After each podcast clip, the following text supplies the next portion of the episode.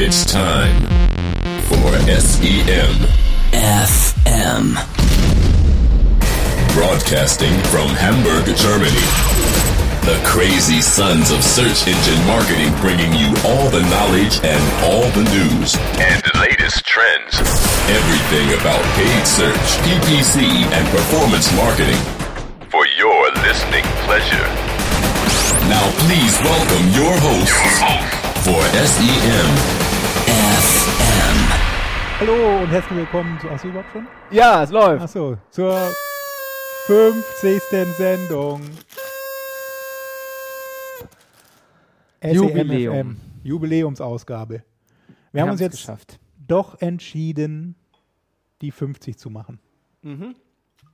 Weil ich wieder da bin. Weil, weil Marc wieder da ist und Daniel keine Zeit hat leider heute wieder und ich habe ja immer Zeit. Daniel ist immer noch Vater und lässt sich deswegen entschuldigen. Lässt sich feiern. Ähm, wir machen aber, haben das uns wir machen einfach bis Jahresende immer die, wir machen nur noch die 50. Sendung jetzt. Wir machen einfach jeden Monat SEMFM 50. Finde ich gut, bis wir dann auf Bis die wir- Hundertste umsteigen. Genau, einmal irgendwann die 100. haben. So, was haben wir denn für Themen diesen Nee, Monat? wollen wir noch mal ein bisschen Was? Historisches erzählen. Wozu? Zu unserer Sendung? Zu unserer Sendung. Interessiert das denn Leute? Weiß ich nicht, Sie vielleicht. können sich doch einfach die alten Sendungen anhören. das könnte man tun, aber wir können. Mir ist nämlich beim äh, Schreiben unseres Skripts, das tun wir ja, auch wenn das immer nicht so klingt eigentlich, ist mir aufgefallen, dass wir, dass ich den, den allerletzten Punkt, den wir haben, diese Excel-Tipps und Tricks, das haben wir auch immer früher angekündigt in den ersten Sendungen, wo es noch SEM Kochstudio hieß. Aber das haben wir auch mal gemacht. Wir hatten Ja. noch mal eine Sendung, wo Ja. wir den S-Verweis Ja, und Pivot aber das war immer unser großes, und links, rechts unser, unser Aufhänger, und so Weißt du noch? haben. Ja, die Excel-Tipps und Tricks. du musst ein Ist bisschen immer lauter noch sprechen. aktuell. Immer noch heiße News. Ähm, was haben wir sonst in der Sendung heute, Marc? Ja, also jetzt doch wir nicht. wollen's- ich wir- dachte, du wolltest jetzt ein bisschen in der die Technik, Vergangenheit doch, über die schwelgen. Technik wollen wir uns auch noch aufregen. Die Nein. Technik ist auch immer noch mies. Ne? Wir haben, Ach, wir haben in all nicht. den drei Jahren nicht einen Cent bekommen, Wir haben uns immer über die Technik um neue aufgeregt. Technik zu kaufen. Ja. Aber vielleicht sollten wir es trotzdem einfach mal tun. Aber ich finde es okay so. Lass uns einfach anfangen. Okay.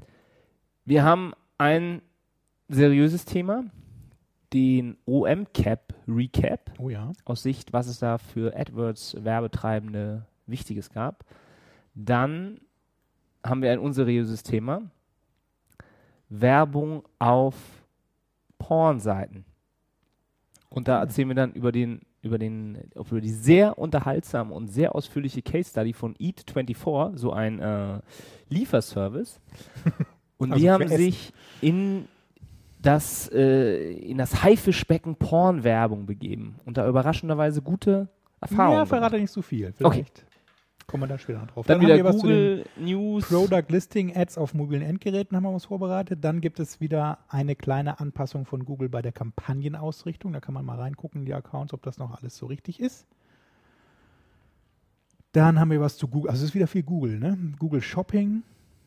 Da haben sie auch eine spannende Neuigkeit. Ich glaube, das reicht dann auch schon. Und dann haben wir noch so ein paar Tipps und Tricks rund um Account. Dann was zu Excel haben wir schon gesagt. Ja, ganz Mal gucken, spannende Themen. wie weit wir kommen Genau. in einer halben Stunde. Das Recap, so MCAP. Mehr 2013. Zeit haben wir nicht. Wie fandest du es denn, Marc? Die OM-Cap. Immer ein Highlight. Wie immer in Berlin. Wie immer ausgerichtet von André Alpa. Und wie immer, oder zumindest die letzten beiden Male, eine überraschende Keynote. Und diesmal, glaube ich, noch überraschender als äh, letztes Mal war es ja dieser Live-Hacker, der auch Hardware-Hacks und so vorgeführt hat. Ja. Und ja so dieses Mal war es Carsten Maschmeyer. AWD-Gründer, Milliardär und Ehemann von Gerhard Schröder. Veronika Ferres. So. Und äh, ich habe es leider verpasst, weil ich ein bisschen zu spät kam. Ja, Du auch. Ne? ich, zufällig war ich im gleichen Taxi. Ja, stimmt, wir sind zusammengekommen. Deshalb kann ich es nur vom Hörensagen wiedergeben. Und der hat eben eine, einen sehr inspirierenden Vortrag darüber gehalten, wie man eben erfolgreich wird und zu unfassbar viel Geld verdienen kann wie er. Er hat ja auch ein Buch geschrieben, was Genau. auch auslag, mit Widmung. Das Buch heißt Erfolg, Leerzeichen, Reich, Leerzeichen, Leben. Also eigentlich heißt das Buch Selfmade. Mit Schwerpunkt auf Reich. Mit Schwerpunkt auf Reich steht in der Mitte. Aber Ja, Carsten Maschmeyers Buch. Ihr müsst mal, ihr könnt mal bei Amazon gucken, ist ganz schlecht bewertet worden. Mhm. Hat nur einen Stern. ich glaube, ihn mögen viele nicht ist auch wegen der seiner Art. reiner Neid und Und weil er, Missgunst. es ist dieses deutsche Thema, dass Ja. man äh, erfolgreichen Leuten das nicht gönnt. Ja. Ähm, naja, was, was steht drin in seinem Buch? Was hat er erzählt auf seinem Vortrag? Ich glaube, das nicht Übliche, man muss einfach nur äh, Wenn ich es gelesen hätte, positiv sein. Man muss immer jeden Morgen sein Gewinnerlächeln aufsetzen. Das Glas ist immer halb äh, voll. Es gibt keine Probleme. Und auch ganz wichtig, man muss Freunde sich in der dann, Politik. Man muss sich mit erfolgreichen, reichen, Erfolg Leerzeichen, reichen Menschen umgeben, um selbst erfolgreich zu werden. Ja. Also, wenn ihr irgendwelche Loser und Arbeitslose in eurem Freundeskreis habt, äh, ruft die sofort nie wieder an, lasst sie zurück und geht nur noch auf irgendwelche äh, Events, wo ihr Filmstars, Politiker und Multimillionäre kennenlernen könnt. Genau. Und wenn ihr mit denen abhängt, werdet ihr automatisch auch erfolgreich. Leben. So. So einfach, so schnell kann man 50, nee, wie viele Seiten hat das Buch? 150 Zusammenfassen. zusammenfassen auf einen Satz. Sollen wir das Buch eigentlich auch verlosen mal? Ja, also eine Ausgabe haben wir tatsächlich zur Verlosung, aber wir haben ja immer so schlechte Erfahrungen mit Kommentaren, deswegen weiß ich gar nicht, was wir als Verlosungskriterium machen können. Es kommentiert keiner mehr, ne? Wir gucken einfach in der letzten Sendungen, wer kommentiert hat, irgendwann mal und schicken dem das Buch. Wir haben auch schon mal überlegt, ähm, dass, dass das vielleicht daran liegen könnte, dass so viel auf Radio für SEO ja, mittlerweile das habe ich letztes Mal auch schon in der Sendung gesagt, dass es irgendwie ein bisschen Überhand genommen hat. Jeden Tag eine neue Sendung. Also mir geht es auch so, dass ich, wenn ich, ich habe ja diesen, äh, so, so eine App auf meinem Telefon, mit dem ich immer die Podcasts abonniert habe und dann ist es so, dass ich manche Sendungen gar nicht bekomme, vorgeschlagen bekomme dann da, weil da so viel Neue schon wieder in der Pipeline stecken, dass sie dann die alten, die eigentlich letzte Woche gelaufen sind, gar nicht mehr. Naja, ja. Wir müssen uns da mal was überlegen. so wird immer alles mehr und mehr und mehr. Okay. Dann wollen wir jetzt zu den Vorträgen von der OMK kommen. Der ein sehr guter Vortrag, mir persönlich hat der am besten gefallen, auch von der, vom Inhalt her, war von Jeff Allen von Hannapin Marketing. Bekannter, Äh, unter seinem Namen. PPC Hero. Yes. Da haben wir ja auch schon die ein oder andere News hier veröffentlicht von den Jungs und Mädels, die da arbeiten. Ähm, das ist eine Agentur, ich glaube in Texas sitzen die, ne? Oder in Ja, er kam noch aus Utah und Chicago? jetzt ist er Naja. irgendwie in USA auf jeden Illinois, in irgendeinem Staat, den man nicht kennt. Fall. Ähm, So ein und typischer Redneck-Staat. Ja, hat eben da einen interessanten Vortrag gehalten. Inhaltlich jetzt nichts Überraschendes, aber es war ganz ähm, suffisant witzig aufbereitet, finde ich. Also ich fand schon, dass waren auch ein der auch inhaltlich überraschend Ja. war. Also die ersten Sachen vielleicht nicht. Wir können jetzt ja mal durchgehen. Genau. Ähm, ähm, alle Teilnehmer kriegen ja auch immer diese Präsentation von OMCAP. Das finde ich auch sehr gut an dieser Konferenz, dass man das dann noch mal ein bisschen nachverfolgen kann, was man eigentlich alles gehört hat. Äh, also nächstes Mal fahrt hin, dann äh, kriegt ihr auch die Präsentation. Aber als, als treue Hörer werden wir es natürlich jetzt hier ein bisschen zusammenfassen. Und zwar, das erste, was er gesagt hat, waren drei Dinge, die man niemals tun sollte in seiner AdWords-Optimierung. Punkt 1, niemals nach Quality Score optimieren. Das haben wir ja nun auch schon zuhauf äh, betont in unserer Sendung, dass dieser Quality Score von 1 bis 10, der da im Konto auftaucht, nicht so richtig dazu nützt, ein Performance-Konto zu optimieren. Und ähm, er hat dann eben auch gesagt, dass da eben nicht so eine richtige Korrelation auch ist, wenn man jetzt wirklich irgendwie Sachen ähm, macht, wie eine CTR erhöhen, kann der auf einmal steigen oder er steigt und trotzdem verändert sich nichts am CPC oder an der Position. Ähm, da gab es ja diverse ähm, Case Studies auch, wenn man sich mal täglich den Quality Score wegschreibt, dass man da sieht, da sind nicht so richtig große Korrelationen zwischen den Effekten. Und er hat dann auch so ein Beispiel gezeigt ähm, von einem Konto. Da hat der Kunde ihm gesagt, optimier das doch mal nach Quality Score. Er hat das gemacht. Äh, und man hat aber gesehen, dass die Kosten pro Conversion diese ganze Zeit über, die er darauf verwendet hat, nach Quality Score zu optimieren, ist der CPL immer gestiegen. Und die Gründe hat er dafür auch noch angeführt, ähm, dass man dann natürlich ähm, Klicks von ähm, Keywords mit hohem Quality Score vielleicht bevorzugt, obwohl die gar keine so gute Conversion-Rate haben. Ähm, und auch, dass man einen stärkeren Fokus auf Keywords mit einer langen Historie setzt und neue Keywords, die sich vielleicht erstmal einen Quality Score erarbeiten müssten, dass man die dann frühzeitig wieder abschaltet, um halt seinen durchschnittlichen Quality Score hochzuhalten. Und deshalb redet er davon ab. Ähm, der zweite Punkt war dann, dass man die Conversions oft underreported. Dass bis zu 20 Prozent, und genau diese 20 Prozent haben wir auch schon mal früher in meiner Agenturlaufbahn noch bei einem Kunden festgestellt.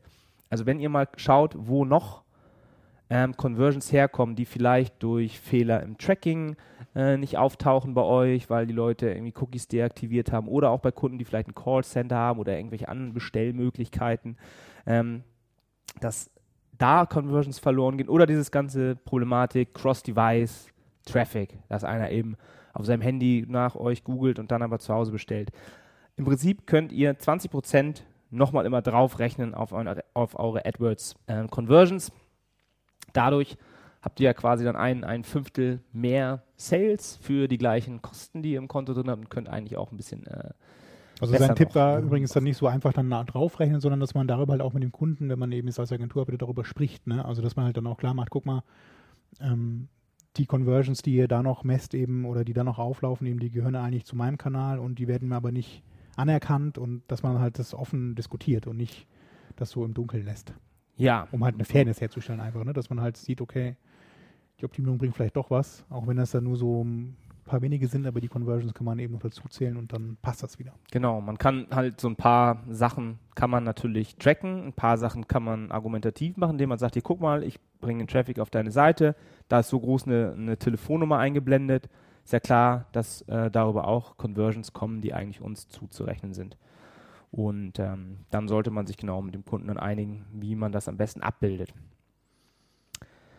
Dann ähm, der nächste Punkt war, dass man nicht ähm, gleichzeitig verschiedene Optimierungen vornehmen sollte. Er hat dann auch wieder so ein Beispiel gebracht. Er hat bei einem Account dann ähm, Day-Parting gemacht, also zwischen, zwischen zu gewissen, oh Gott, ich hätte vielleicht nicht dieses Bier so stürzen sollen. zu gewissen Uhrzeiten hat er Gebote erhöht. Er hat dann Keywords, die äh, performt haben, äh, 10% hochgeboten. Er hat Low-Performing Keywords deaktiviert. Er hat äh, Mobile angeschaltet bei der Kampagne. Vielleicht noch Texte geändert. Und ähm, dann hat er halt eine Woche später nachgeguckt, wie sich die Performance verändert hat. Und dann ist natürlich das Problem, wenn sie sich jetzt verschlechtert hat, was war denn dafür jetzt äh, verantwortlich? Deshalb meint er, immer eine Hypothese aufstellen, also zum Beispiel eine Textänderung wird sich positiv auswirken auf meinen Account oder es wird sich positiv auswirken, wenn ich jetzt um 12 Uhr mittags die CPCs nochmal booste um 20 Prozent. Dann das eine einzeln und getrennt von anderen Optimierungen umsetzen ähm, natürlich warten, bis signifikante, ist ja auch ganz wichtig immer, Performance-Daten dann aufgelaufen sind und das dann bewerten und dann eben erst entweder diese Taktik, die man dann eingesetzt hat, ähm, weiter ausweiten auf den gesamten Account oder dann das nächste wieder testen. Genau, also er spricht da eben von dem häufig passierenden Over-Optimizing. Also man stellt eben zu viele Optimierungen gleichzeitig ein und weiß dann nicht mehr, welche Optimierung oder welche Veränderungen dann verantwortlich war für die Verbesserung der Leistung und das äh, kann man eben durch quasi serielles Abarbeiten der Optimierungen vermeiden. Genau, das war der Never Over Optimize Part. Und der dritte Punkt dann war Never forget to segment reports. Ähm, da ist natürlich auch die große Weisheit, dass in einem Durchschnittswert immer so ziemlich alles falsch ist. Und man deswegen, wenn man einen CPA oder einen Kost, Kosten pro Lead meinetwegen dem Kunden reportet, dass man das auf jeden Fall nach sowas wie Brand oder Non-Brand aufteilen sollte, dass man das auf jeden Fall nach ähm, Search und Display, nach ähm, anderen Produkten zum Beispiel aufsplitten äh, soll oder auch noch sowas wie neue Keywords und alte Keywords. Und ähm, ja, dass man darauf eben achtet. dass man nicht einen Mittelwert bildet, sondern möglichst fein, sodass es aber auch noch sinnvoll zu reporten ist, segmentiert. Und nur dadurch kann man eben wirkliche Erkenntnisse und wirkliche Ansatzpunkte für Optimierung finden. Genau, und dann gab es noch eine ganz interessante Bonus. Erkenntnis von ihm zu dem Thema Enhanced Campaigns. Es gab aber erst noch den Bonustipp: Never trust anyone. Achso, der Bonustipp, ja. Oder genau, das war dieses, aber das stimmt, das war dann das Enhanced Campaigns. Ja, also er hat eben da relativ viel auch schon getestet, nachdem das rauskam, eben, dass es sowas wie Enhanced Campaigns geben wird, mit diesen neuen Bit Adjustments. Und hat da was anderes rausgefunden, Marc. Ja, er hatte erstmal, ähm, bevor man umstellen musste, Konten umgestellt und eine Million US-Dollar Spend liefen über diese 50 Accounts, die er da umgestellt hatte und hat dann festgestellt, dass der CPA sich eigentlich über alle Devices ganz drastisch erhöht hat und sich alles ganz verschlechtert hat und das war auch so ein sehr dramatischer Blogpost damals, über den hatten wir auch berichtet. Und was er auch dann erzählt hat, dass ähm, dann aber mittlerweile irgendwie das doch alles ganz gut war und an diesem Tag, wo dann zwangsumgestellt wurde, sich da auch gar nichts mehr getan hat bei seinen Accounts. Also da Ja. hat er eigentlich damit gerechnet, dass es alles noch viel schlimmer würde, aber da äh, ist nichts passiert. Was er dann auch gesagt hat. Also diese Konten, die sie umgestellt haben auf ähm, Enhanced Campaigns, da haben sie sich vorher dann genau die Daten analysiert und ganz ähm, auf ganz intelligente Art und Weise dann auch diese Bit-Modifier versucht zu setzen. Und wie schon gesagt, hat sich das bei denen verschlechtert, irgendwie so bei Computer um 12%, bei Mobile ist der CPA um 40% hochgegangen Tablet 30%, 13%.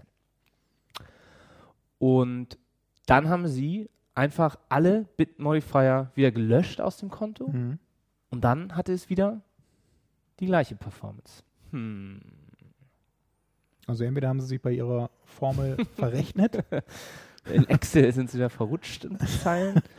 oder ja, man weiß es nicht. Man weiß es nicht. Seine Empfehlung auf jeden Fall ist dann auch hier wieder Konten stärker zu segmentieren. Genau, das war eigentlich ein ganz guter äh, Hinweis, eben wie man quasi mit der Account-Struktur so ein bisschen das Ganze auch dann trotzdem noch gut steuern kann, also trotz Enhanced Campaigns. Und zwar ist seine Empfehlung, gerade bei Accounts, die jetzt schon lange laufen, die auch entsprechende Historie haben, dass man aus den Top-Performer-Keywords, die in diesem Account laufen, eine Kampagne herauskristallisiert und erstellt, die man eben dann auch Top-Performer-Keywords nennt. Das sind dann wahrscheinlich so 50, vielleicht 100 Keywords in der Kampagne. Die bucht man alle, also die Keywords jeweils als eine Anzeigengruppe ein mit jeweils eigenen Texten pro Keyword und kann das so eben entsprechend genau steuern. Und was man eben noch macht, um halt dieses Enhanced Campaigns Thema und diese Bit Adjustments ein bisschen ähm, besser steuern zu können, ist, dass man die Kampagne dann nochmal aufteilt in eine äh, Kampagne nur mit Exact Keywords, eine nur mit Phrase Keywords und eine mit Broad und Modified Broad Match Keywords.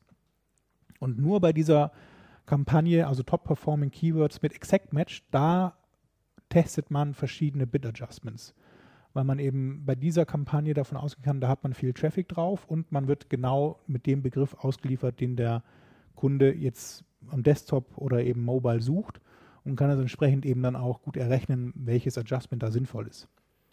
Und bei den anderen Kampagnen stellt man das entweder aus, das, das Bit Adjustment Mobile auf minus 100% zum Beispiel, oder man lässt es eben auf Null stehen, dass es äh, genauso läuft wie bei den anderen Keywords, je nachdem, was man so bisher für Erfahrungen gesammelt hat mit Mobile Traffic und Desktop Traffic. Also wenn man eine eigene Mobile-Seite hat, könnte man das schon auf minus 100 stellen, weil man eben dann mit den Exact Keywords das dann entsprechend liefern kann. Aber das muss eben je nach Kontext dann, dann stimmen. Und so kann man eben durch die Account-Struktur, die man dann eben neu hat, auch so ein bisschen, zumindest so ein bisschen besser als jetzt die Enhanced Campaign steuern.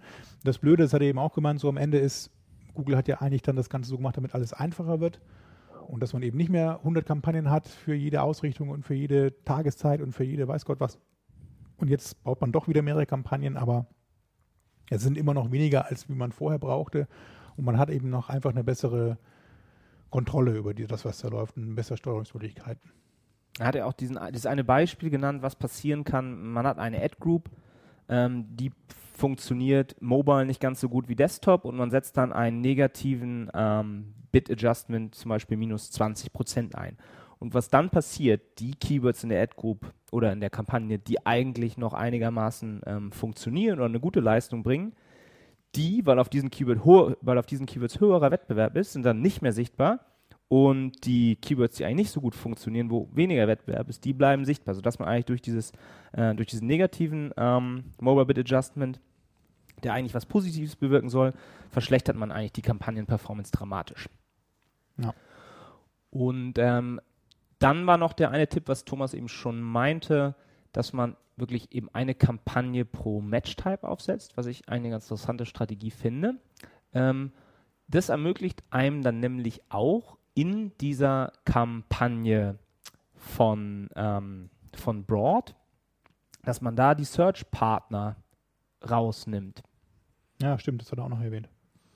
Dass man halt in Exact die Search-Partner drin lässt und bei, bei Phrase und, oder bei Broad, um da halt ähm, ja, nicht zu viel Kontrolle zu verlieren, die Search-Partner ausschließt bei Google. Also dass man nicht mehr bei eBay und sonstigen Leuten auftaucht.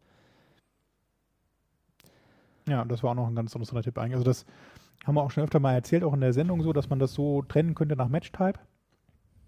Das ist natürlich aufwendig, wenn man ganz viele Kampagnen hat, aber wenn man eine Top-Performer hat, kann man das durchaus mal probieren. Und zumindest dann mal besser vergleichen, auch was da funktioniert und was nicht. Okay, fassen wir nochmal kurz zusammen. Niemals nach AdWords Quality Score optimieren. Never over-optimize your accounts. Da war halt die Erkenntnis nicht zu viel gleichzeitig dran rumspielen an den Accounts. Und der dritte Punkt, ähm, segmentiert eure Reports. Also, wenn sich euer CPO verschlechtert hat, fragt euch erstmal, ähm, hat er sich bei Broad Keywords verschlechtert? Hat er sich äh, bei meinen Brand Terms verschlechtert? Hat er sich im Display-Netzwerk verschlechtert? Da halt nochmal ähm, reingehen in die Segmentanalyse.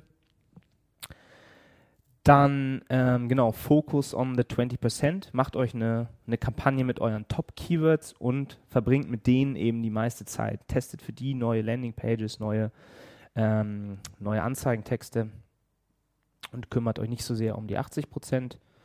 Und dann der Punkt, genau, ihr könnt mal versuchen, dann auch eure Kampagnen nach Match-Types zu segmentieren und dann eben auch die Suchpartner von Google auszuschließen bei den Broad-Kampagnen. Ja, was gab es noch? Danach gab es noch einen Vortrag von Erik Siegmann zum Thema Customer Journey. Es gibt heutzutage ja keine Messe mehr im Bereich Online-Marketing, wo es einen Vortrag zum Thema Customer Journey gibt. Es ist also mittlerweile so, dass schon bei mir so ein kleines Hassthema, muss ich sagen. Man kann es schon fast nicht mehr hören. Aber ja, ich finde auch, also es regen sich auch immer wieder Leute darüber auf, wenn man zu so einer Konferenz fährt und dann sagt, ah, ich habe gar nichts Neues mehr gehört. Aber so ein bisschen ist mir bei dieser Konferenz wieder extrem aufgefallen, dass einige Vorträge genauso auf der äh, letzten Ja. SMX zu hören waren. Ja, also letztes Jahr auf der auf dem SEA also häufig werden dann die Zahlen noch so ein bisschen angepasst auf den aktuellen Stand oder so, ne, das Jahr, aber es ist inhaltlich häufig das gleiche. Gut, Und diese Themen genau. Ja, Ja. Aber dieses eine Thema Customer Journey, gut, man, man muss es wahrscheinlich sich auf jeder Messe auch dann antun. Das war von Erik Siegmann, er hat eine Beratungsagentur.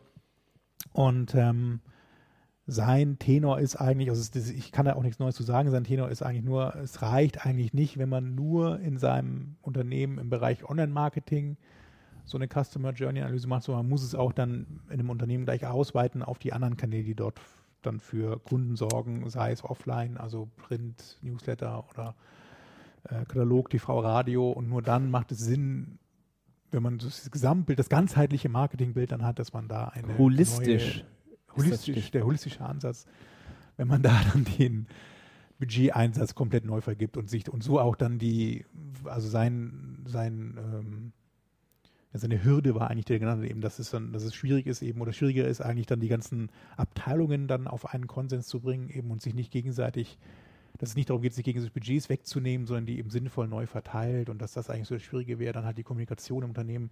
Also Mich ja, stört ja, ist immer. so, aber es ist immer keine Lösung, es ist immer nur, das, ist, das werden die Probleme sein. Ja, mich stört das immer, dass es so wenig wissenschaftlich noch ist. Ja, Selbst wenn man das auch. alles tracken könnte und zusammenfassen könnte und dann irgendwie die Daten da hat und sagt, okay, der hat dreimal unseren TV-Spot gesehen, dann hat er was gesucht, dann Mhm. hat er irgendwie, ist ein paar Bannern vorbeigekommen, wir haben ihm noch zwischendurch einen Newsletter geschickt. Wie vergibt man jetzt dafür jeweils einen Wert? Ja, das kommt dazu. Und Das dann, sagt einem keiner. Die sagen alle so, okay, dann nehmen wir irgendwie das Modell so und so oder dynamisch ja, es gibt, es je gibt so nachdem. dynamische Attributionsmodelle eben, die man da einstellen kann. Angeblich auch, ich kenne bisher ja, aber worauf so, so basieren die? Auf wirkliche. Regressionsanalysen Ja, das dann und so- Kausalitätszusammenhänge? Ja, sind dann so Erkenntnisse eben aus Analysen und dann auch teilweise so Live-Tests. Das heißt, kann man doch auch gar dann- nicht. Nee, und das ist eben auch das, Eigentlich müsste ich man die Leute doch. Ich befragen. So, haben sie jetzt was bestellt, weil Das sie schon einen, ich einen Newsletter Ich ges- glaube auch nicht, dass man das technisch richtig erfassen kann bisher. Also man kann sicherlich da einiges technisch erfassen, was man durch so eine durch einen Ad-Server oder sowas hinbekommt, aber ich glaube so die Einstellungen oder die Erkenntnisse daraus, die sind halb da. Also das kann auch, da ist einfach viel Zufall drin. Aber gut. Das ist jetzt meine Meinung. Ne?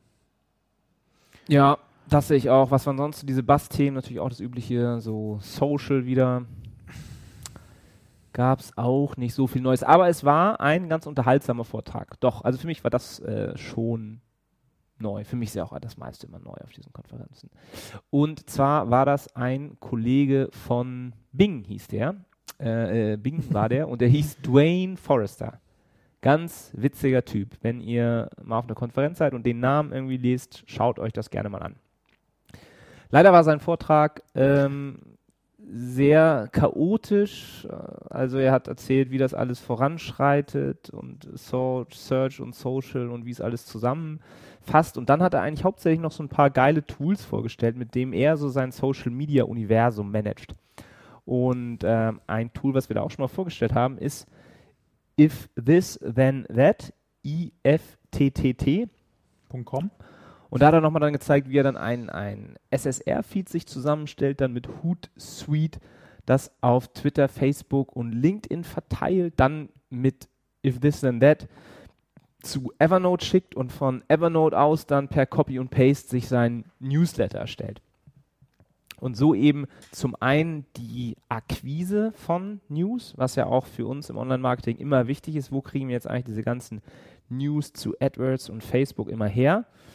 Und zum anderen aber auch das Verteilen dieser News dann wieder, dass man selber natürlich auch gut dastehen möchte als Experte und diese News, die man dann nochmal gefiltert hat, auch wieder bei Twitter und Facebook Also ich dachte, jetzt kommt nur so Raus. auf Bing. ballern möchte. Wenn ihr da eine Suche eingebt, dann baut Dwayne Forrester eine Ergebnisseite zusammen mit Genau. Evernote. Mit If This, Then That. Und das- Nee, der Who Pipe. Und dass man da halt auch vieles automatisieren kann mit vielen Tools. Und er hat dann noch einen Haufenweise andere Tools genannt, die ich auch alle überhaupt nicht kenne. Irgendwie Sprinkler, Visible Technology. Ähm, und wir können ja einfach mal so ein paar Links davon ähm, posten. Also wirklich so eine, eine wirklich äh, umfängliche. Liste. Ja, Von Ice Rocket, Trends, Buffer, Mention, Map, Statigram, Tweet Reach, Visually, Cred, Peer Index, Somos. Ja.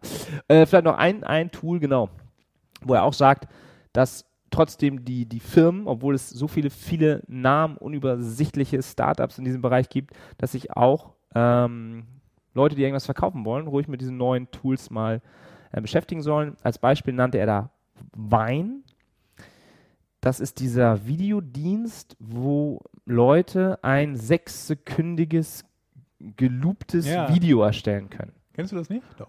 Und das ist wohl mega Ja, erfolgreich. das ist doch wahr. Das hat die Kids in den USA gucken sich nichts Twitter anderes mehr an. Ja, ich, ich bin ja nun auch, ich gehe auch Wine, auf die Mitte super. Und zwar habe ich da äh, 30 zu. Heute erst von André Alpa ein Wine-Video gesehen, wie er beim einarmigen Banditen 8,95 Dollar gewonnen hat. Oh, Und davon Siehst hat er ein, darf man eigentlich im Casino Videos drehen? Nee, ne? warum nicht? Wenn man nicht Vielleicht ist er noch irgendwo am Zoll und hört uns jetzt gerade. Ähm, ja, und da hat eine Firma, äh, wer denn eigentlich? Ich habe schon wieder vergessen, ähm, so ein Video gemacht. Und hier Urban Outfitters, General Electric, Abercrombie äh, und so äh, benutzen das alle schon als. Werbeplattform, Ja, um dafür ist, auch nochmal irgendwie Awareness es für irgendwie Sachen ist, glaube ich, so, es ist noch nicht in Europa oder vielleicht in Deutschland so richtig angekommen, das stimmt. Also man sieht da momentan echt nur so Hipster-Videos wie die dann irgendwie Leute Ja. in Berlin am Ich weiß auch nicht. Ich Ostbahnhof glaub, entlanglaufen und da Also dann ich persönlich glaube, das sind so Arbeitsbeschaffungsmaßnahmen für Social Media Agenturen, die dann sagen, ah, wir müssen unbedingt was auf Pinterest machen. Und dann machen sie was auf Pinterest und dann ist das da. Und aber ja. Jetzt aber der Effekt- Wine. Und jetzt genau können sie nochmal ein paar Wein-Videos Genau. programmieren. Nichtsdestotrotz, Ach, der Vortrag Dwayne erwähnen, Forrester war war- super. Auch was? eine ganz spannende andere Vortrag von, da ging es eigentlich um SEM Rush. Das ist ja so ein Tool, das haben wir bestimmt auch schon mal Ja, den haben wir ja ganz vergessen, weil der nicht Ja, seinen das kann ich Vortrag mal kurz veröffentlicht hat. Ähm, deswegen, das ist mir gerade eingefallen, wegen ganz spannend. Also diese, es ging um SEMrush, das ist ja dieses Tool, das kennt ihr wahrscheinlich auch schon. Ähm, da kann man so Keyword-Analysen machen, auch mit Geboten auf Keyword-Ebene und was zahlt mein Konkurrent und so weiter und so fort. Das ist eigentlich schon lange bekannt und ja, kann man auch für wenig Geld monatlich, so gibt es so eine Flatrate, kann man das äh, ganz gut nutzen. Und da gab es auch einen Vortrag dann, das waren immer meistens so zwei Vorträge in einem, von similarweb.com. Ja, das war richtig spannend. Also das ist eine Firma aus Israel, SimilarWeb, und die haben sich zur Aufgabe gemacht, das ganze Netz zu scannen, also analytisch zu erfassen. Ähm, die haben auch verraten, wie, und zwar auf Basis von so Plugins und Add-ons für Browser. Also die sitzen quasi mit in vielen Plugins drin. Also datenschutzrechtlich sage ich jetzt mal nichts dazu. Wird schon alles äh, stimmen und können dadurch auf den ganzen Webseiten mit einem Panel, was sie eben dadurch dann erstellt haben in den einzelnen Ländern, was sie auf Basis dieser Plugins eben dann haben, ziemlich gut hochrechnen, wie viel Traffic einzelne Webseiten so haben. Also so ähnlich wie Alexa kennt man schon, also hat, hat ja Amazon irgendwann mal gekauft, das gibt schon ewig lang auch, also dieses, es gab immer dieses Alexa Traffic Rank und die bauen das quasi jetzt so in gut nach, würde ich mal sagen, weil das hat vom Inhalt her war das echt erstaunlich passend. Also Du kannst zum Beispiel, da gibst du den Domain ein in dieses Tool, in dieses similarweb.com. Man kann eben so eine, wenn man sich das online anguckt, man kann so eine kostenlose äh, Version nutzen davon und sieht dann, wie viel Traffic die Seite hat, wo der Traffic herkommt, aus welchen Kanälen wirklich, also nicht nur der Traffic kommt jetzt irgendwie von anderen Seiten, sondern von welchen Seiten auch wirklich der Traffic kommt. Ähm, und wenn man den Und man kriegt auch, hat, genau, sie sind auch nicht davon betroffen, dass Google ja den äh, Search-Traffic Genau. nicht Ähm, mehr, also die Keywords nicht mehr weitergibt, eben diese SSL-Verschlüsselung können die quasi umgehen, weil sie im Plugin drin sitzen, wissen sie, was die Nutzer Genau. eingegeben haben. Und sie haben als Beispiel dann Salando mal benutzt. Ja, Und halt nicht nur den Traffic, die Traffic-Quellen, die Keywords. Ähm, sie haben auch die Werbemittel, die dieser, dieser Webshop benutzt, angezeigt. Also auch dann Sachen, wo man vielleicht drauf kommen kann, oh, ich wusste gar nicht, dass Salando jetzt auch irgendwie Kosmetika oder sowas verkauft. War dann das Aha-Erlebnis. Und was sie noch konnten, die Conversion-Rate dieses Genau. Shops anzeigen. dadurch, dass sie im Plugin sitzen, können sie auch im Login-Bereich mitlaufen. Also wenn der Nutzer eingeloggt ist und dann oder halt im, im Bestellkanal ähm, dann läuft und dann die Bestellung ausführt im Checkout-Prozess, laufen Ja. sie ja auch mit. Hast du denn verstanden, wie das funktioniert? und erfassen dann, naja, die gucken halt, okay, wenn jetzt die Domain heißt, also die URL heißt dann Thank you oder Danke, dann wissen sie, der ist auf einer Oder gucken sie den Quellcode sich an und suchen nach ja, sowas und suchen halt nach irgendwelchen Stopwords, also. Order oder ja genau, Thank you oder was, Wahnsinn. weiß Gott was und oder Confirmation oder so. Und ähm, dann wissen sie eben, jetzt ist es eine Conversion und jetzt rechne ich eben dann wieder zurück, okay, der kam über den Banner, über Mhm. den Kanal und können dann eben pro Kanal auch eine Conversion oder pro Keyword eben dann eine Conversion angeben. Also schon spannend. Und was auch Gut, ob die Zahlen stimmen, ne, das sei dahingestellt, aber es ist eben, dadurch, dass sie alle Seiten gleich bewerten, nach dem gleichen Prinzip, mit dem gleichen Panel messen, kann man das dann wieder so innerhalb von Similar gut vergleichen und sich halt überlegen, okay, jetzt gucke ich mal, was mein Konkurrent macht und was die so an Daten haben. Also dieser Pro-Account, den sie da benutzt haben für die Person, der ist auch ziemlich teuer. Ich habe mir die Preise gesagt. 500 Dollar pro Monat. 500 Dollar pro Monat, okay, das ist schon eine Stange Geld. Aber das kann sich eigentlich schon rechnen. Also man findet da wirklich auch selbst mit dem Free-Account, also wenn ihr mal guckt bei similarweb.com, kann man eben einfach so eine Webseite eingeben und ein bisschen was analysieren. Man sieht halt die Top 10 immer. Da kann man schon einiges rausfinden. Also Man kann ja auch das dann mal einen Monat der meiste sich kaufen her? Was ist das sinnvoll?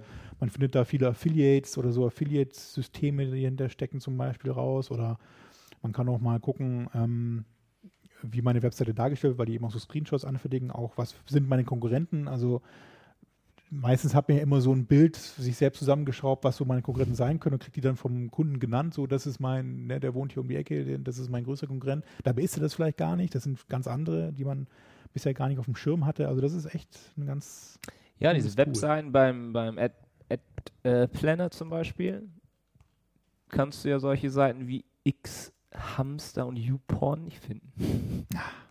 da sind wir schon gleich wieder beim nächsten beim Thema. Thema. Nee, lass uns noch kurz von Similar der- Web, nee, aber was auch gut funktioniert hat, er hat dann zum Beispiel eben, genau wo der Name ja auch herkommt, ähm, gleiche, ähnliche Webseiten finden. Ja. Er hat dann diesen ähm, Skate Shop, äh, wie heißt er nochmal? Titus. Titus Mailorder. eingegeben, Mailorder. Und auf den Knopf gedrückt und sofort waren da alle passenden Seiten, die es da noch so gibt in dem Bereich. Ja, und auch sehr stimmig. Also, obwohl es eben äh. Titus eigentlich Deutsch ist. Also und eine man denkt auch Firma eher eine so. kleinere Seite so, ne? Ja. Dadurch, dass sie eben aus Israel kommen und auch sich eher auf Europa fokussieren, momentan ist das von den Daten her ganz stimmig. Also man hat da nicht den Nachteil, so man findet da dann 1000 Ami-Seiten, sondern findet wirklich relevante Seiten im geografisch passenden Umfeld. Und sie können ja auch wirklich alles messen halt. Sie sehen dann, okay, einer sucht nach einem Skateboard bei Google, klickt dann auf die Titus-Seite, geht da zurück, klickt dann auf die Planet Sport-Seite und sofort wissen sie irgendwie, okay, der ist jetzt gerade in einer Suchsession für das Thema Skateboard und er besucht die und die Seiten. Eine Sache muss ich jetzt mal erwähnen noch. Ähm, und zwar habe ich bei SimilarWeb jetzt mal gerade live eingegeben im titus.de. Das ist eben dieser Skateboard-Shop. Vielleicht kennt ihr den einen oder andere. Die machen auch so Streetwear und sowas. Und der größte Traffic-Bringer von denen ist die Seite Dealply. Ich weiß nicht, ob ihr das schon mal gehört habt. Das ist so ein ganz dubioses Affiliate-System. Also, das ist irgendwie so eine, da fängt man sich scheinbar so ein, so ein Plugin ein, wenn man, wenn man das nutzt, also dieses Dealply und kriegt dann auf Webseiten so ein Layer eingeblendet von Dealply mit so Gutscheinaktionen oder irgendwas halt da günstiger, wenn man halt jetzt über diesen Banner dann die Seite quasi nochmal aufruft. Und das ist so ein ganz komisches Ding. Das ist mir jetzt schon häufiger aufgefallen, deswegen erwähne ich das gerade nochmal. Könnt ihr mal gucken, ob ihr die auch bei euch in den, wenn ihr mal eure Webseite bei SimilarWeb eingibt, ob ihr die auch in den Top-Referring Websites findet. Dealply.com. Mhm, komische Referral. Das ist so ein, naja. Gute Frage, man nett. So. Ist auch Frage ist auch natürlich häufig dabei, klar. Mhm, Da machen sie ja wohl auch ein bisschen SEO. Aber wie gesagt, spannende Sache, könnt ihr euch mal genauer angucken. Ja. Link kommt auch in den Show Notes. Natürlich. So, Thomas, die Zeit läuft. Komm doch bitte schnell zu den News, äh, damit wir dann zu unserem Lieblingsthema kommen. Genau. Und zwar die News. Product Listing Ads auf mobilen Endgeräten werden optisch angepasst. Und das hatten wir auch schon in der letzten Sendung erwähnt, dass es an sich, also die Suchergebnisseite auf mobilen Endgeräten wird angepasst. Das verschwimmt alles so ein bisschen. Und jetzt betrifft es eben auch die Product Listing Ads. Das ist momentan erst in den USA ausgerollt. Europa soll noch folgen. Es wird so sein, dass man auch quasi die Product Listing Ads, bisher hat man immer nur drei gesehen, die kann man jetzt so ein bisschen durchwischen durch die Product Listing Ads Ergebnisse und hat dann nicht nur drei Ergebnisse wie bisher, sondern eben bis zu zehn Ergebnisse dann auch auf dem mobilen Endgerät sichtbar. Die nächste News ist auch wieder von Google. Google hat nämlich mal wieder an der Kampagnenausrichtung bezüglich Region rumgespielt. Das müsst ihr euch mal in eurem Account angucken. Ähm, angeblich ist es eine Verbesserung seitens Google. Es gibt ja diese ähm, Optionen in den, in den Kampagneneinstellungen, dass man sagen kann, wer meine Anzeigen also zu sehen bekommt, in welche Region oder je nachdem, was der Nutzer auch sucht. Ähm, und da gibt es jetzt die drei Optionen. Das ist eben neu eingestellt, dass eben Leute, die in der Region leben, die danach suchen oder die eben auf Seiten sind, die sich in dieser Region befinden, die sollen die Anzeigen angezeigt bekommen. Das ist auch die empfohlene Einstellung, die in den meisten Fällen richtig ist. Dann kann man aber auch einstellen, nur Leute, die in meiner eingegrenzten Region auch wirklich sind. Also wenn ich eben eine, eine regionale Eingrenzung mache, nur auf, sagen wir mal, Bremen und Berlin, dann würden auch nur Personen mit der IP-Adresse in dieser Region die Anzeigen zu sehen bekommen. Oder, und das ist die neue dritte Option, Leute, die eben in dieser Region suchen. Das heißt, selbst wenn der Nutzer jetzt zum Beispiel in München lebt, aber ein Hotel in Berlin sucht und der sucht eben dann Hotel Berlin, dann würde er, auch wenn er in München ist, Anzeigen zu sehen bekommen. Ähm, das hat man schon öfter in der Sendung, eben, dass es da so ein bisschen Missverständnisse geben kann.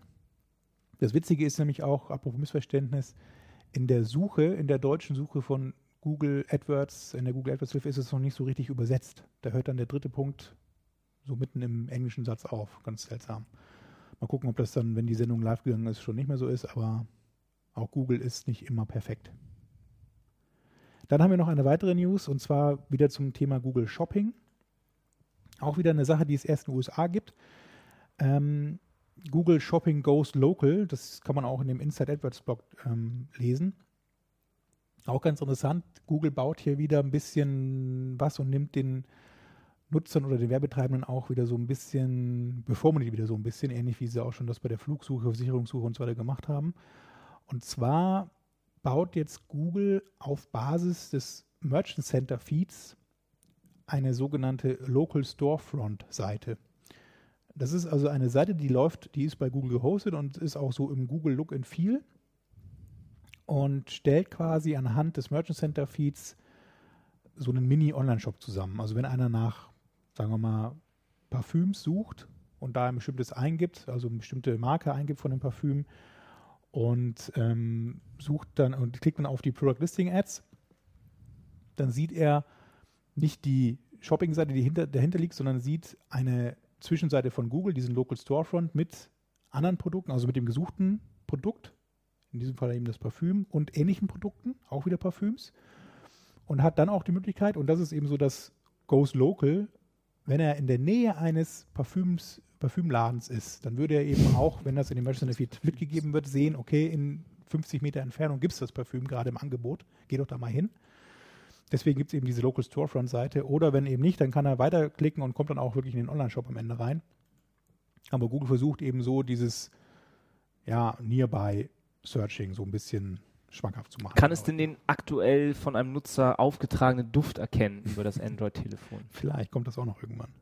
Oder ob einer ein Parfum besonders nötig hat.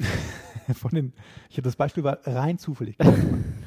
von den Kosten her ist es so, der Klick auf diese PLA-Anzeige, der kostet wieder natürlich was, wie immer. Also das ist CPC-basiert.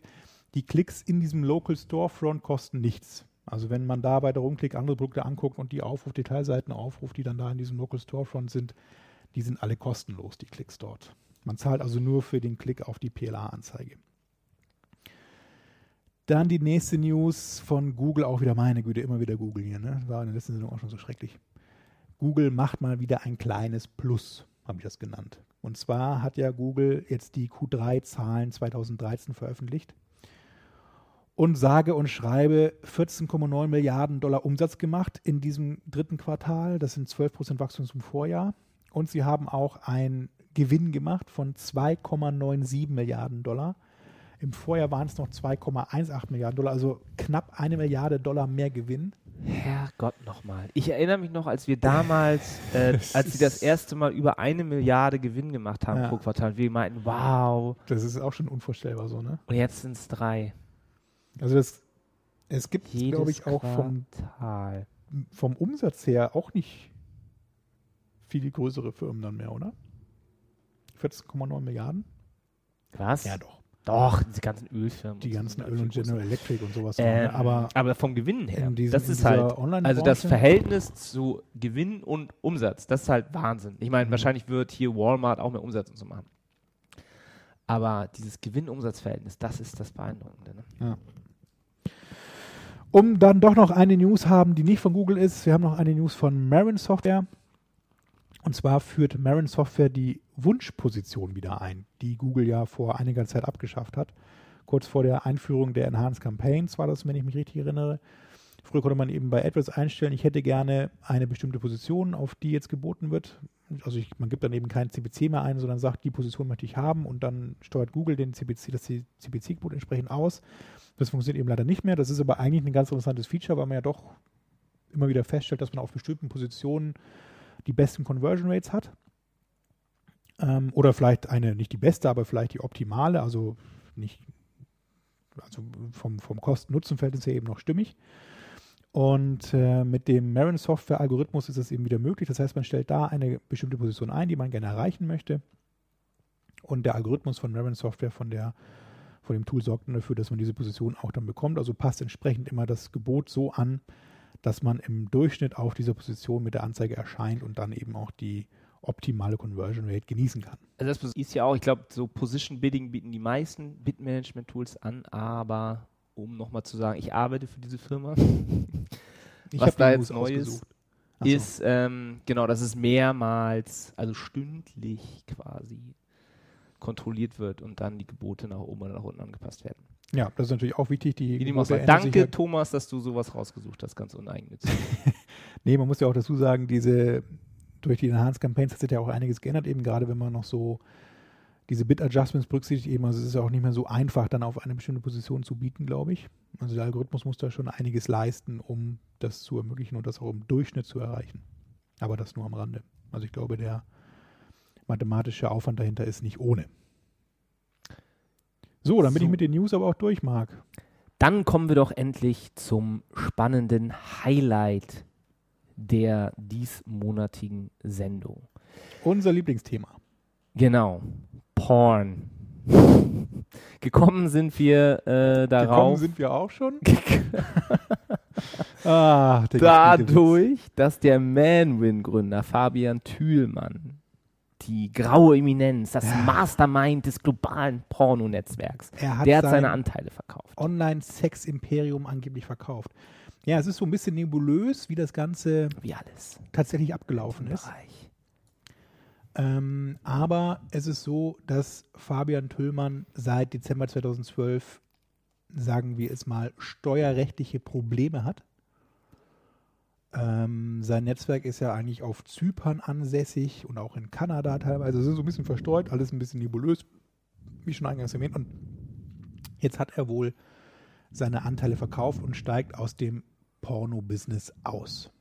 Und das würden wir gerne zum Anlass nehmen, euch mal zu erzählen, wie man Werbung auf Pornoseiten machen kann.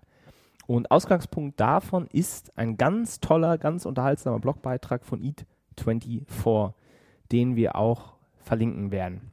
Zunächst mal E24. Das ist eigentlich ein Lieferservice, ein Essenslieferservice. Pizza, Pizza, Baguettes, dann so Baguettes, genau, alles Sushi, Mögliche. Thai. Also so, so online Essen bestellen, so wie Lieferheld oder sowas. Und die haben wenig Geld. Ein Start-up. Haben immer noch 0 Dollar Venture Capital Funding, steht hier.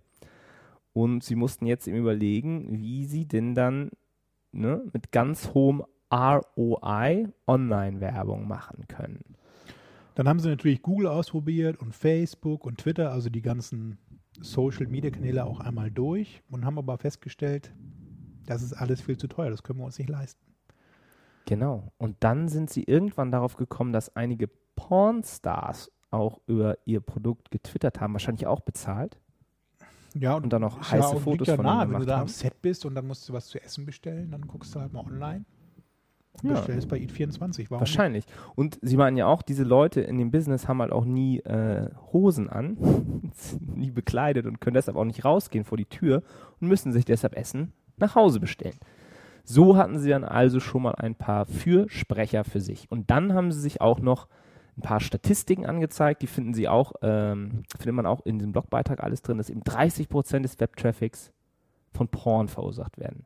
40 Millionen Amerikaner gucken sich regelmäßig Pornseiten an. Zwei von drei Männern haben, geben zu, Porn sich anzugucken und eine von drei Frauen. Und dann auch genau, wann sie halt Porn konsumieren. Das ist genau die Zeit, wann man sich eben auch eine Pizza bestellt. So von 7 Uhr abends bis 3 Uhr morgens. Und auch von der Zielgruppe, von der Alterszielgruppe passte das genau. Und so haben sie sich dann entschlossen, ähm, da Werbung zu machen. Da haben sie sich dann erstmal an jemanden gewandt, der diese Werbung verkauft. Ich glaube, somit der größte Anbieter ist da trafficjunkie.net. Die sind ein Vermarkter der Seiten äh, von TubeAid über Pornhub, YouPorn, äh, Also TrafficJunkie.net gehört auch zum Manwin Gaytube. quasi. Und ist der Vermarkter der Mobile, ganzen Sextube, Seiten, die Marc gerade Xtube, man Extreme Jug World, sehen kann. Milfs List. Äh, wie dem auch sei. Zuerst haben sie da ähm, festgestellt, mit großer Freude, dass das wirklich nur einen ganz kleinen Bruchteil von dem ähm, kostet, was Google, Facebook oder Twitter-Werbung kostet. Dann haben sie sich den Wettbewerb angeguckt. Das erste, was einem ja auffällt, ist, dass die Banner da alle extrem unprofessionell sind. Da ist ja dann immer irgendwie ähm, hier Schwanzvergrößerung äh, und so. Und Frauen in deiner Umgebung. Oder was eben noch auffiel, genau was zuerst auch noch auffiel, der Wettbewerb besteht zu 99% aus anderen Pornseiten. Auf Pornografie-Seiten wirbt niemand Normales. 99% sind andere Pornseiten, 1% sind dann sowas wie ähm, Penisvergrößerungen. Und dann dachten sie sich, hm, da stehen wir dann ja schon mal irgendwie äh, ganz gut da ähm, als Alleinstellungsmerkmal. Dann haben sie sich noch überlegt, welche, äh, welche, welche Motive sie auf ihren Bannern benutzen wollen. Das fällt ja auch nicht so schwer, sich dann da einen witzigen Spruch zu überlegen mit irgendwie einem ähm, riesigen Sandwich, was dann ein, eine gewisse Länge hat. Und, und ähm, einige Banner sind auf dieser Webseite, die könnt ihr euch dann mal anschauen. Irgendwie Hände waschen und Essen bestellen, irgendwie Eat Me oder I want to be inside you. Ne? Ich will mich äh, in dir spüren und so und dann halt ein Sandwich dazu eingeblendet. Dann haben sie damit noch so ein paar witzige Erfahrungen gemacht, dass zum Beispiel ein, ein Affen auf einem ihrer Banner, das ist leider verboten.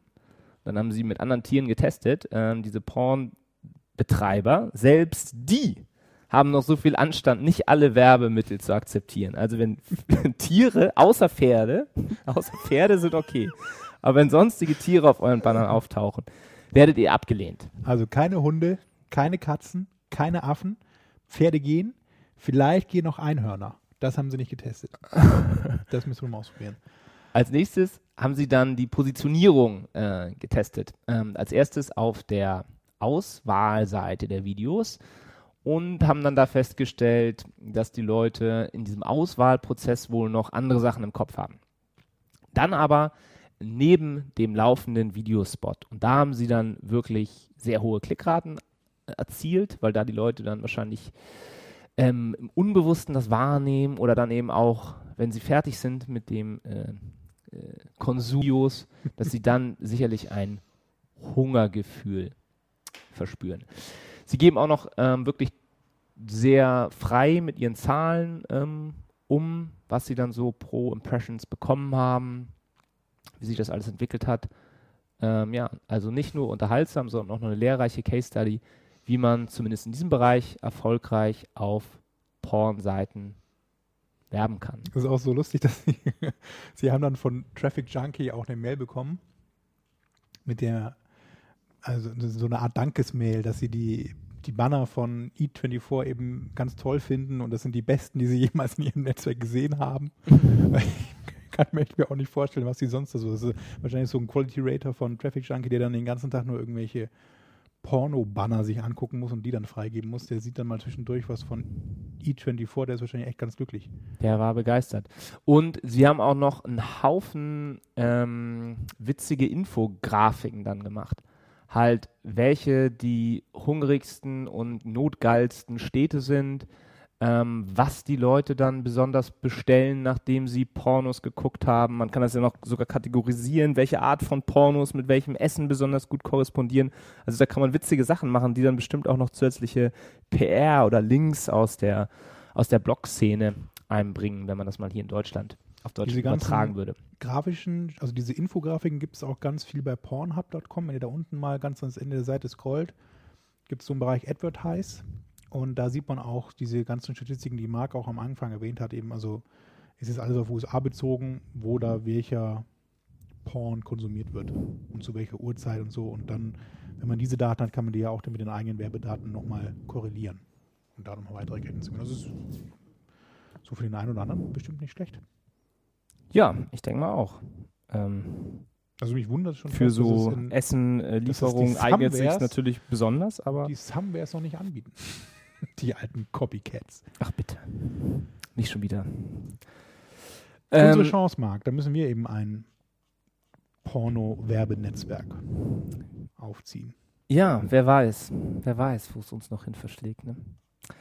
Naja, in dem Sinne würde ich sagen, es ist jetzt auch schon wieder spät und eigentlich auch schon fast Zeit, sich ein paar Pornoseiten anzugucken. Hm, ich bin doch schon ganz heiß. Deshalb würde ich sagen, äh, macht es gut. Schreibt eure Anregungen und Fragen gerne wieder in die Kommentare oder auch nicht. Und dann hören wir uns nächsten Monat wieder. Genau, vielen Dank fürs Zuhören. Tschüss. Ciao.